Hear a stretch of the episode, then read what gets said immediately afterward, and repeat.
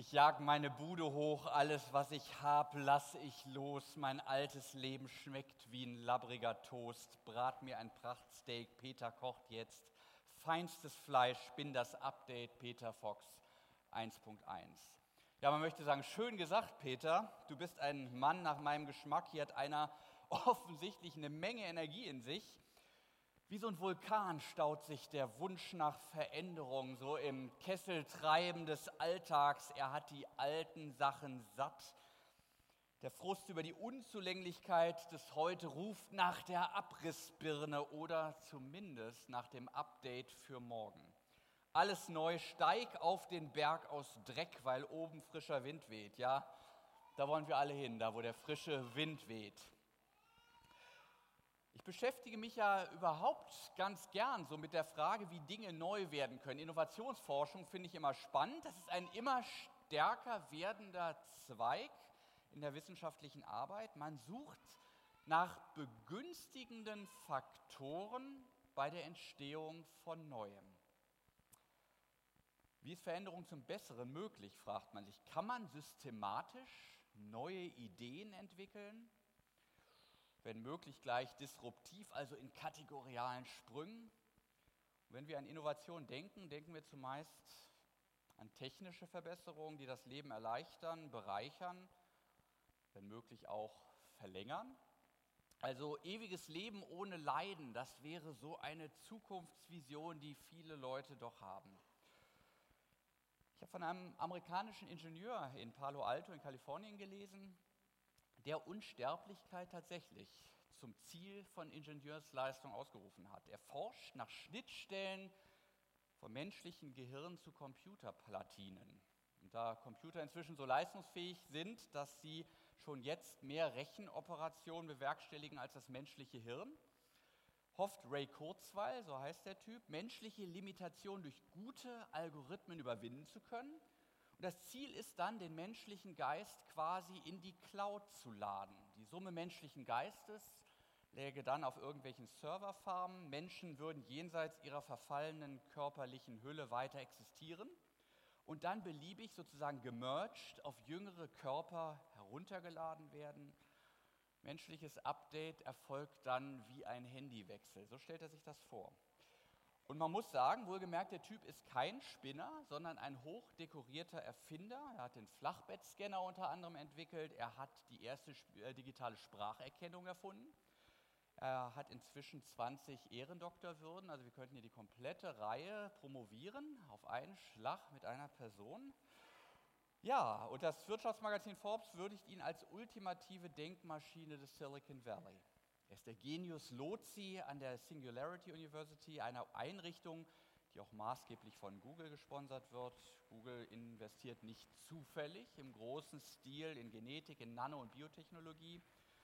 Die schöne neue Welt, die kurzweil sich erhofft, lässt alle Menschen zu einem Wesen verschmelzen, das keine Ausdehnung mehr kennt, optisch nicht mehr sichtbar ist. Die Cloud birgt als eine Art Ersatzgottheit alles Wissen der Welt als Big Data in sich, trägt alle Seelen, ist allmächtig, besitzt ein Monopol auf Sinn und Zusammenhang, stellt alle Regeln auf, sieht alles, ahnt alles, richtet alles. Kurzweil zitiert genüsslich den Science-Fiction-Autor Rames Naam und sagt, Gott zu spielen ist der anspruchsvollste Ausdruck, zu dem der menschliche Geist in der Lage ist.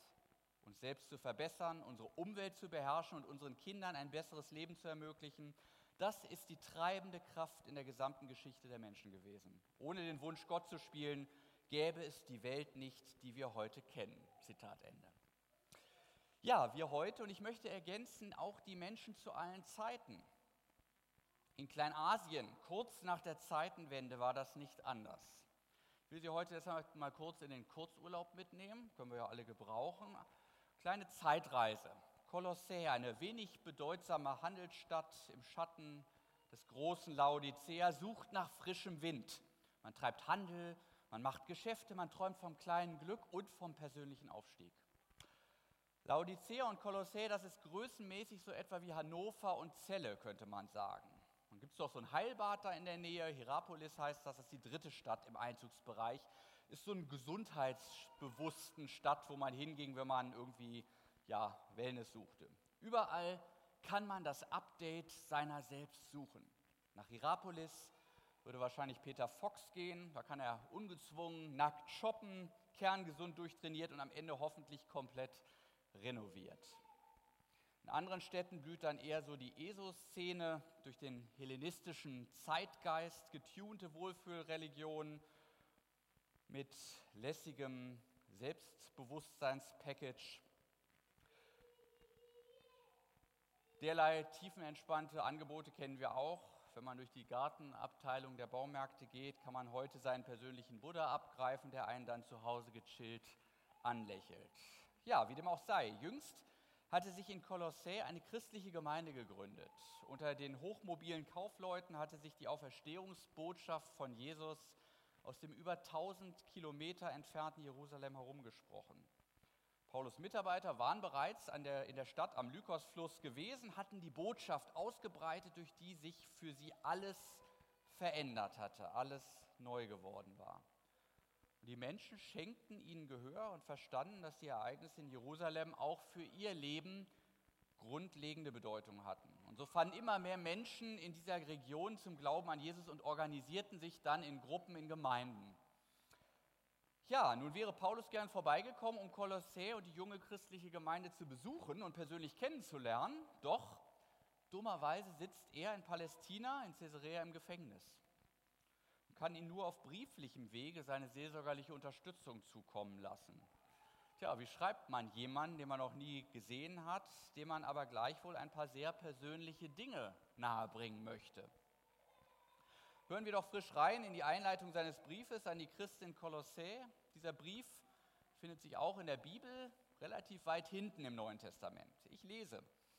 Paulus, ein Apostel von Jesus Christus, durch Gott berufen, und sein Mitarbeiter Timotheus schreiben diesen Brief an die Brüder und Schwestern in Kolossä, die durch den Glauben mit Jesus Christus verbunden sind und ganz zu Gott gehören. Wir wünschen euch Gnade und Frieden von Gott, unserem Vater. Jedes Mal, wenn wir für euch beten, danken wir Gott, dem Vater unseres Herrn Jesus Christus. Wir haben von eurem Glauben an Jesus Christus gehört und davon, wie ihr allen Christen in Liebe verbunden seid. Beides ist deshalb so reich bei euch vorhanden, weil ihr wisst, dass sich eure Hoffnung im Himmel erfüllen wird. Von dieser Hoffnung habt ihr gehört, als man euch das Wort der Wahrheit, die rettende Botschaft von Jesus Christus verkündigte. Diese Botschaft wird nicht nur bei euch, sondern auch in der ganzen Welt verbreitet. Immer mehr Menschen hören sie, nehmen sie an und so trägt sie reiche Frucht. Auch bei euch ist es vom ersten Tag an so gewesen, als ihr erfahren habt, wie gnädig Gott ist. Euch brachte unser lieber Mitarbeiter Epaphras die rettende Botschaft. Wir wissen, dass er Christus dient und dass er euch ein treuer und guter Lehrer war. Er hat uns auch davon berichtet, welche Liebe der Geist Gottes in euch geweckt hat. Deshalb haben wir seitdem nicht aufgehört, für euch zu beten. Wir bitten Gott, dass sein Geist euch mit Weisheit und Einsicht erfüllt und ihr auf diese Weise seinen Willen immer besser erkennt. Dann nämlich könnt ihr so leben, dass der Herr dadurch geehrt wird und er sich in jeder Hinsicht über euch freut. Euer Leben wird für Gott Frucht bringen, indem ihr in vielerlei Weise Gutes tut. Ihr werdet ihn immer besser kennenlernen und das ganze Ausmaß seiner herrlichen Kraft und Stärke erfahren, damit ihr geduldig und ausdauernd euren Weg gehen könnt. Ihr habt wirklich allen Grund, Gott dem Vater voll Freude dafür zu danken. Soweit die Einleitung dieses Briefes. Interessant, wie der inhaftierte Paulus die Fremdheit und auch die Entfernung zu der Gemeinde zu überbrücken versteht, mit der er noch nie zu tun gehabt hat. Er schreibt ihr einen Brief im Grunde genommen im Stile eines Gottesdienstes, denn diese Erfahrung hatten sie gemeinsam. Die Gnade sei mit euch, so beginnt ein klassischer Gottesdienst. Das ist die Verbindung, die diese eigentlich einander Fremden über hunderte von Kilometern miteinander zusammenschließt. Die Erfahrung, dass Gott gnädig ist, dass er Menschen vorbehaltlos annimmt und liebt. Das verbindet Christen auf der ganzen Welt. Und Paulus tut noch mehr. Er dankt dafür, dass diese Gnade an ihnen gewirkt hat, dass sie die Menschen zum Guten verändert hat. Und er bittet, dass diese Gnade sie weiterhin umgeben möge.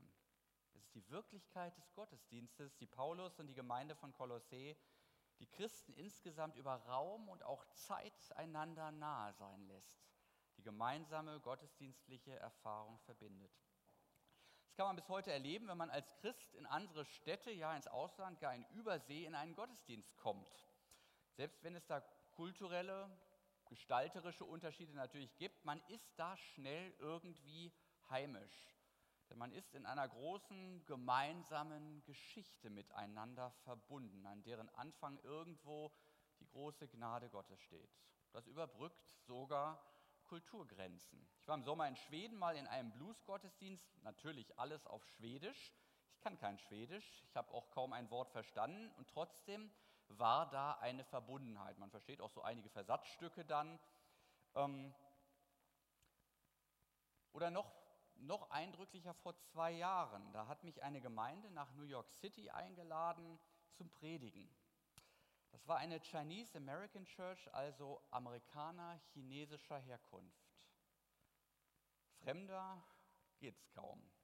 Vorher beim Essen gab es Dinge, wo ich bis heute nicht mit Sicherheit sagen kann, was das eigentlich war. Ähm, und dann in diesem großen Auditorium blickten mich dann 500 chinesische Augenpaare an und guckten aber ganz entspannt und ich erzählte, wie ich Gnade auf meiner Seite des Atlantiks wahrgenommen hatte und in meinem vermutlich völlig anderen Leben als dem, was sie hatten.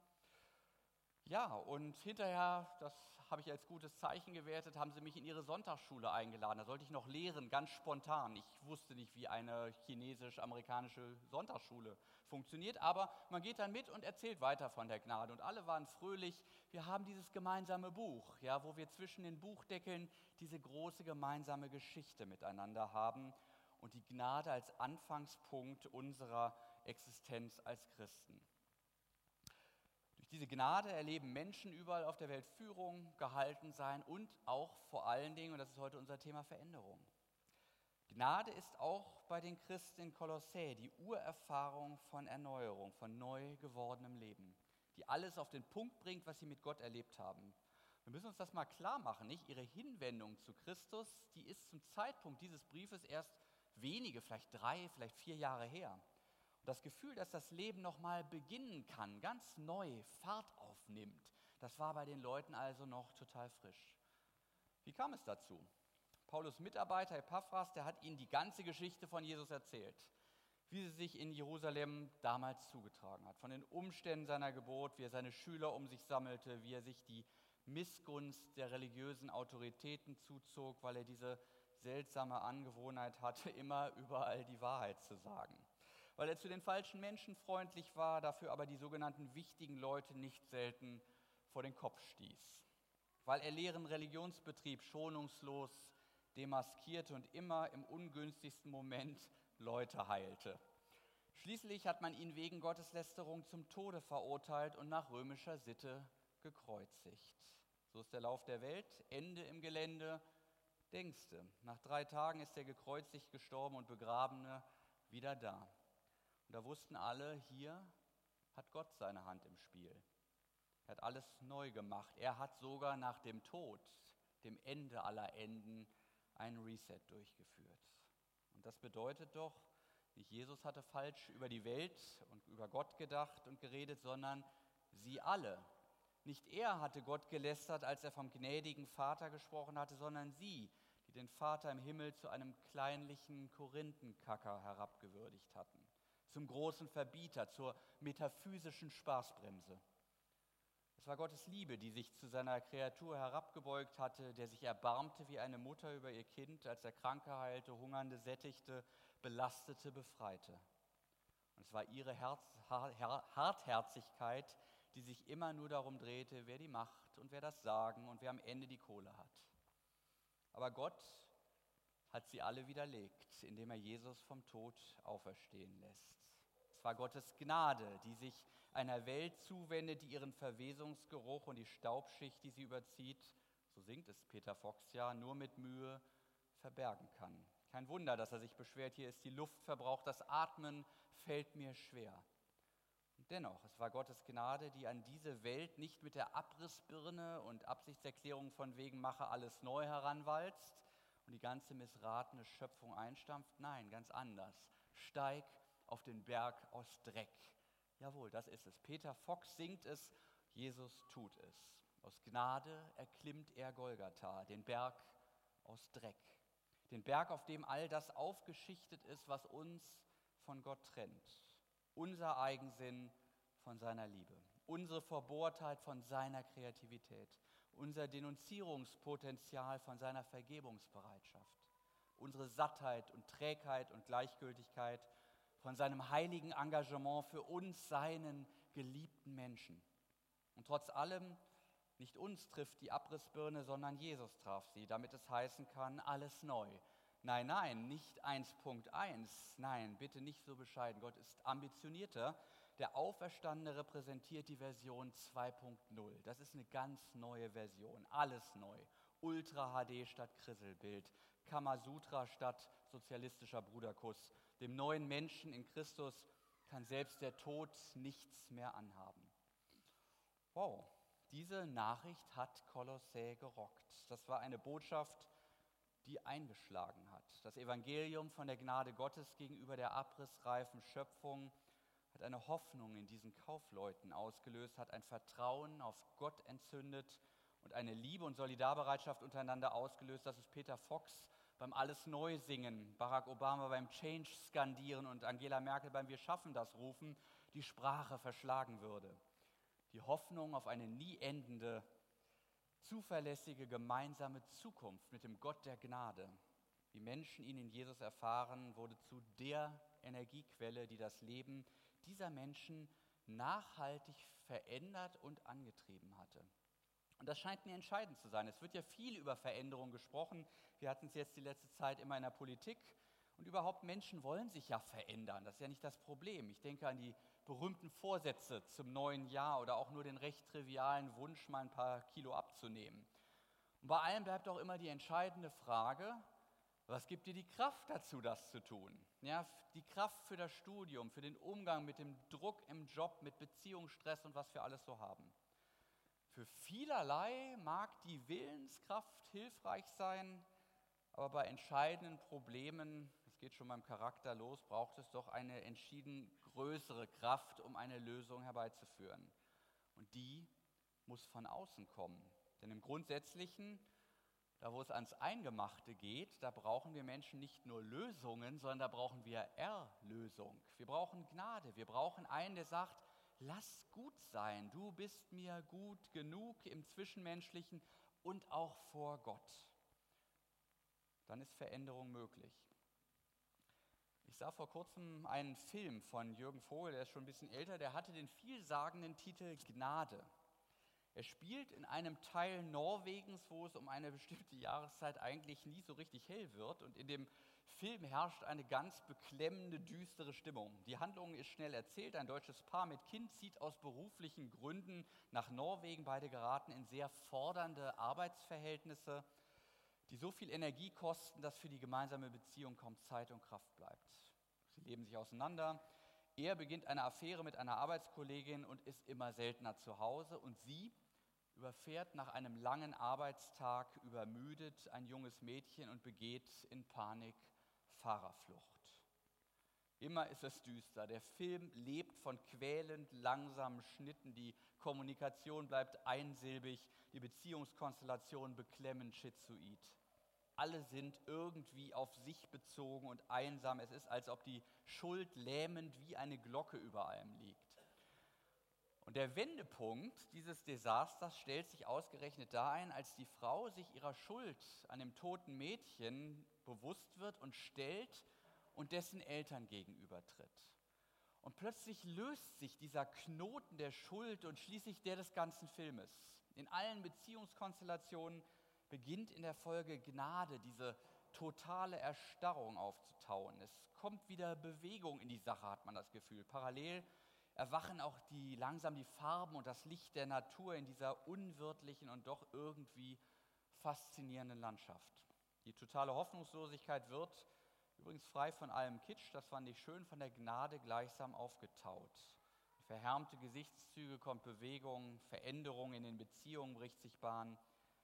Der Film hat kein Hollywood-typisches Happy End. Hier werden nicht böse Menschen gut und der Pechvogel hat dann auch mal Glück. Nein, die erfahrene Gnade hat den Menschen tiefe und Wärme zurückgebracht. Sie waren nun echte Menschen. Ich hatte das Gefühl, sie waren zu dem Bild gereift, das Gott sich von Anfang an von ihnen gemacht hatte. Nur war endlich diese verzerrende Maske von Menschen abgefallen, die sich alle gegenseitig irgendwas vormachen. Die Schönheit der Schöpfung wurde sichtbar. Gott und Mensch waren wieder näher zusammengerückt. So wie in dem Brief nach Kolossä, wo Paulus betend seine Zukunftshoffnung für die Christen dort formuliert. Auch wir wollen diese Zuversicht aus dem Text mitnehmen und beten zuversichtlich mit ihm, dass wir mehr und mehr diese Gnade Gottes in unserem Leben ermessen und uns von ihr verändern und umgestalten lassen können. Das, und jetzt spreche ich Ihnen und euch diesen Brief persönlich zu, dass sein Geist euch mit Weisheit und Einsicht erfüllt und ihr auf diese Weise seinen Willen immer besser erkennt. Dann nämlich könnt ihr so leben, dass der Herr dadurch geehrt wird und er sich in jeder Hinsicht über euch freut. Euer Leben wird für Gott Frucht bringen, indem ihr in vielerlei Weise Gutes tut. Ihr werdet ihn immer besser kennenlernen und das ganze Ausmaß seiner herrlichen Kraft und Stärke erfahren, damit ihr geduldig und ausdauernd euren Weg gehen könnt. Dann können wir jetzt aber mit vollem Recht singen wie Peter Fox, hey, alles glänzt so schön neu. Ich wünsche Ihnen einen glänzenden Sonntag. Amen.